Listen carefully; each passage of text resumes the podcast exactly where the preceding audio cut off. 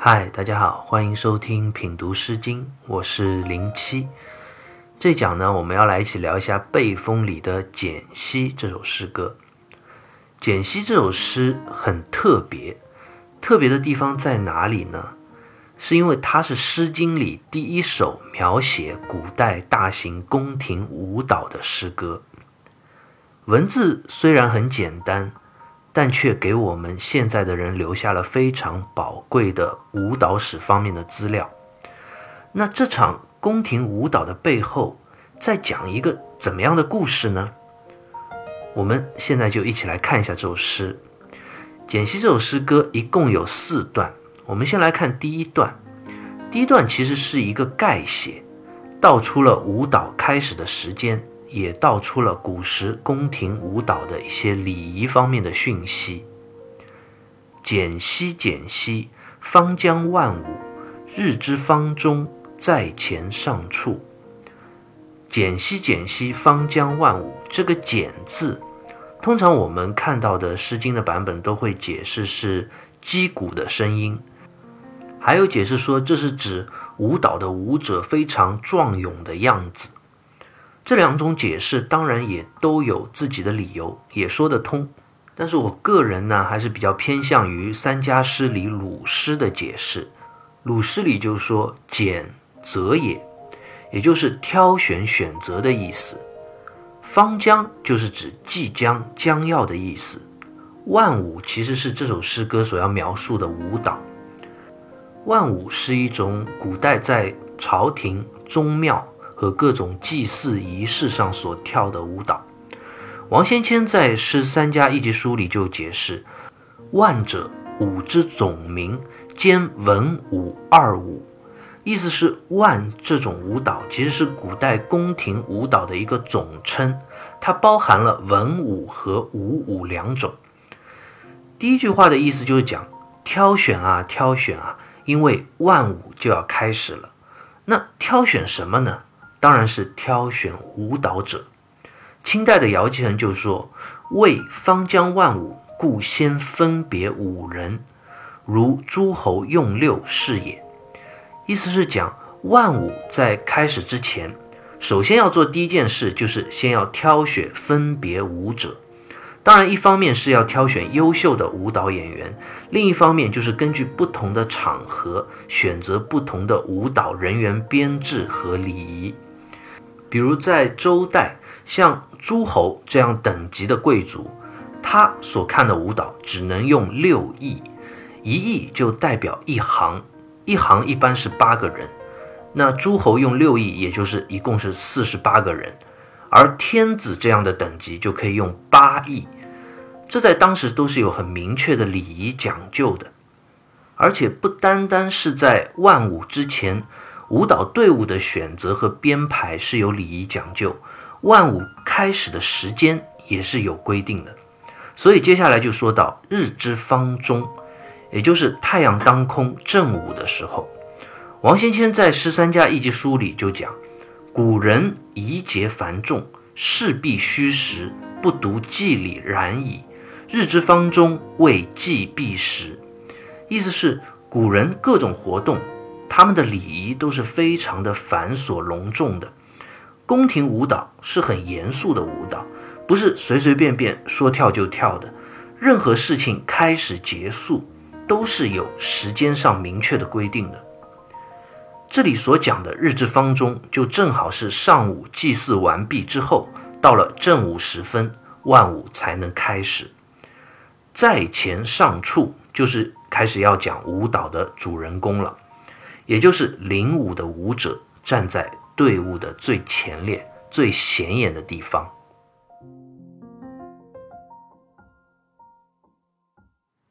好，刚刚第一段的结尾，舞蹈的主角登场了，在队伍的最前排，万舞也即将开始。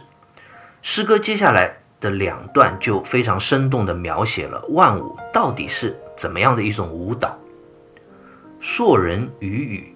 宫廷万舞，有力如虎，直佩如主。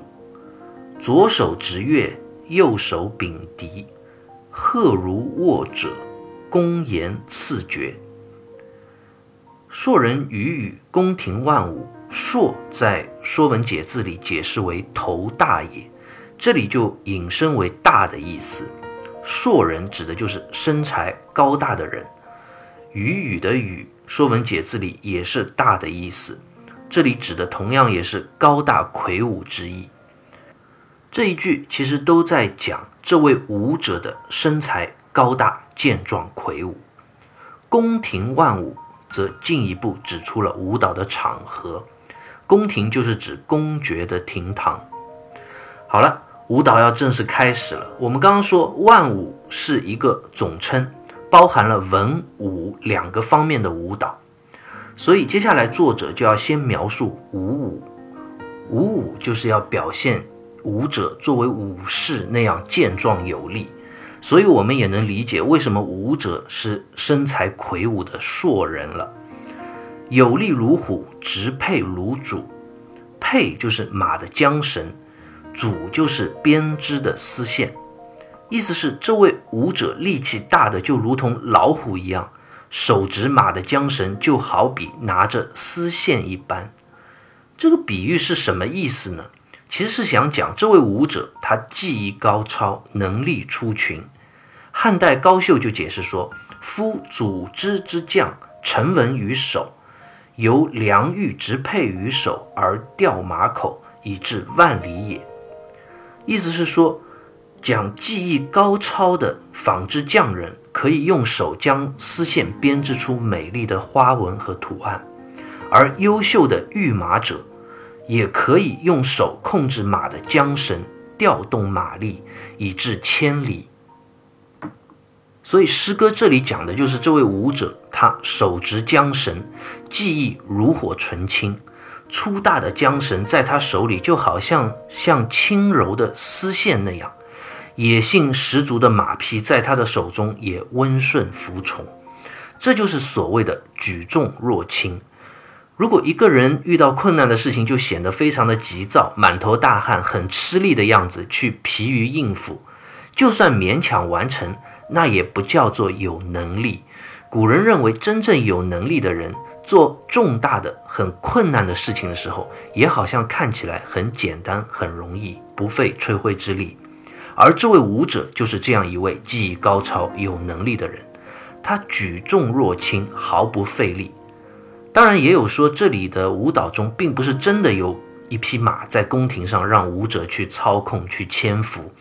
而是舞者手执丝帛，模仿驾车的动作，这当然也可被一说。总之，这里对于舞者高超的技艺和能力的赞美是显而易见的，无需质疑。诗歌在上一段描述完武舞之后，就接着要描述文武了。左手执月，右手秉笛。乐在《说文解字》里就解释为乐之所管，三孔以合众乐也，也就是一种类似于笛子，但是比笛子要短一点，只有三个孔的吹奏的乐器，在舞蹈的时候用于伴奏打节奏。笛就是指野鸡尾巴上的翎毛，是舞蹈的时候手持挥舞用的。这句话就是说，文武的时候，舞者左手拿着三孔的乐，一边吹奏一边打节奏；右手拿着野鸡的翎毛在挥舞。这句话不单单是描写了文武是怎么去跳的，其实更写出了这位舞者高超的技艺，体现出了他的有礼有节。为什么说有礼有节呢？首先，边跳舞边吹着乐器去打伴奏，就说明舞蹈的节奏是非常合拍的、有条理的，非常有律动感，这就是有节的表现。而手里挥舞着野鸡的翎毛，也是有讲究的，它代表了有礼。王先谦在《十三家一集书》里就说：“盖红舞者殷制，笛舞者周制。”就是原来在商朝的时候。舞蹈所用的是红，也就是大雁的羽毛。大雁的羽毛就比较普通，没有很华丽漂亮的花纹和颜色，比较的质朴。而到了周朝，舞蹈则是用的笛，也就是野鸡的翎毛，这就比较漂亮，而且有花纹了，也代表了周朝不仅仅注重内在的质朴，更注重外在的礼仪。所以右手秉笛，也表达了一种合乎礼仪的内涵。因此，我们就认为这位舞者在文武的时候，不仅仅他的武艺精湛，同时也体现了他有礼有节的素养。描述了这位舞者在武武和文武时高超的舞蹈动作，就足以表现他的出色了吗？当然还不够。所以接下来就讲到“鹤如卧者”，“鹤”就是红色的意思，“卧”是湿润、沾湿之意。赭就是一种红色的颜料，我们如果学过画画就知道，有一种红色的颜料，名字就叫赭石。王先谦在《诗三家一集书》里就说：“鹤如卧者，谓其颜色赫然明胜，如沾自赤土然也。”就是讲这位舞者在跳完了武舞和文舞之后啊，他的脸色红亮有光，就好像涂上了红色的颜料那样。说明他依然气色非凡，没有累得脸色发白或者气喘失色之貌。这一句直接从舞蹈的动作之美，转而写到了舞者舞蹈完毕之后脸色气色的状态，来进一步体现舞者他的技艺之高超，真的是非常的精彩到位。《毛氏正简》里就总结说：硕人多才多艺，又能乐舞。言文武道备，意思就是讲这位硕人真的是非常的多才多艺，文武兼备。面对这样一个如此优秀的舞者，观看舞蹈的公爵诸侯当然也就被折服了，不吝奖赏，所以公言赐爵。这个“西”在这里读“赐”，通赏赐的那个“赐”。爵是古代的一种三足的酒器。公爵看完这个舞蹈之后，非常的欣赏，就赶紧赏赐给了舞者一杯酒作为奖励。《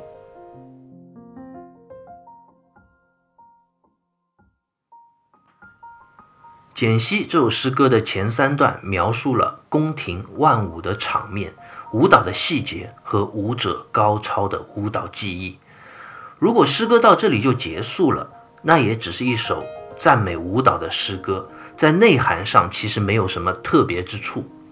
但是这首诗歌最精彩、最有意思的地方，却是这首诗歌的最后一段，因为作者在这里突然转换了文风：山有真，喜有灵，云谁之思？西方美人，比美人兮，西方知人兮。山有真，喜有灵。席就是指低洼而潮湿的地方，榛就是榛树，灵这个字历来就解释比较多了，有的说是苍耳，有的说是甘草，也有说是黄药，还有说是荷花的，反正各种解释非常的多。具体是什么，我们这里也不做深入的考证，反正指的一定就是生长在低洼湿地的一种植物。这句话是什么意思呢？就是说山上有榛树，湿地里有灵草。那么问题就来了，我想每个人读到这里的时候，都会被这个文学上突然的转折而惊到。为什么刚刚前几段还在说宫廷的舞蹈，突然这里就讲到山里和湿地的灌木植物了呢？这之间又有什么关系吗？当然是有关系的。《毛诗正简》里就说：“真也，灵也。”身各得其所，以言硕人处非其位。意思是讲诗歌在这里想说，你看那山上的榛树和湿地里的灵草啊，它们都生长在最适合自己的地方，而这位文武兼备的硕人呢，空有一身的能力，却只能做一个宫廷上的舞者。他的能力远远超过了他现在所处的地位啊，所以这首诗歌如果这样去理解的话，就变成了一首讽刺诗，讽刺统治者不懂用人，以至于让一个如此有能力的贤能之士，只能沦落成为一名武者。毛诗里就这样诠释：说简析这首诗是次不用贤也，谓之贤者，适于灵官。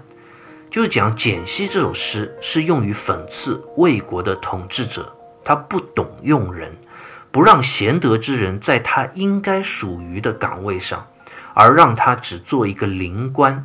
灵官就是负责舞蹈的官员。接下来诗歌就讲到云谁之思，云是一个语气词，意思是当一位贤能的人被这样的冷落，这样的得不到认可的时候，不能在其位，他该思念谁呢？思念西方美人，比美人兮，西方之人兮。